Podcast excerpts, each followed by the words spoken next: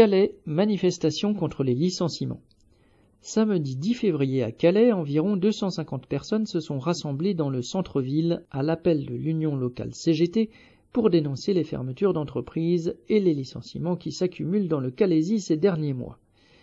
Les travailleurs de Prismian Draka, une usine de production de fibres optiques qui employait une centaine de personnes et vient de fermer, ainsi que de Catinsis, un sous-traitant automobile dont la direction a annoncé 73 suppressions d'emplois, étaient particulièrement présents à cette manifestation. À juste titre, un responsable CGT a dénoncé le sacrifice des travailleurs, citation, sur l'autel du gain et de l'avidité des parasites du grand patronat, fin de citation. En effet, les entreprises qui licencient à Calais, aujourd'hui comme hier, sont des grands groupes capitalistes qui ont fait des profits pendant des années sur l'exploitation des travailleurs.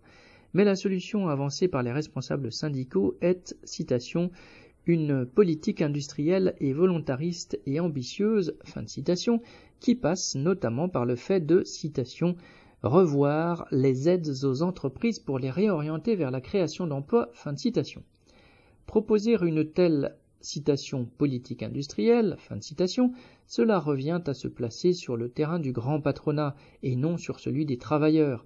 C'est aussi s'en remettre à l'État, à la région et aux responsables des institutions pour combattre le chômage et la misère. Les personnalités politiques de gauche présentes ont d'ailleurs poursuivi sur la même lancée.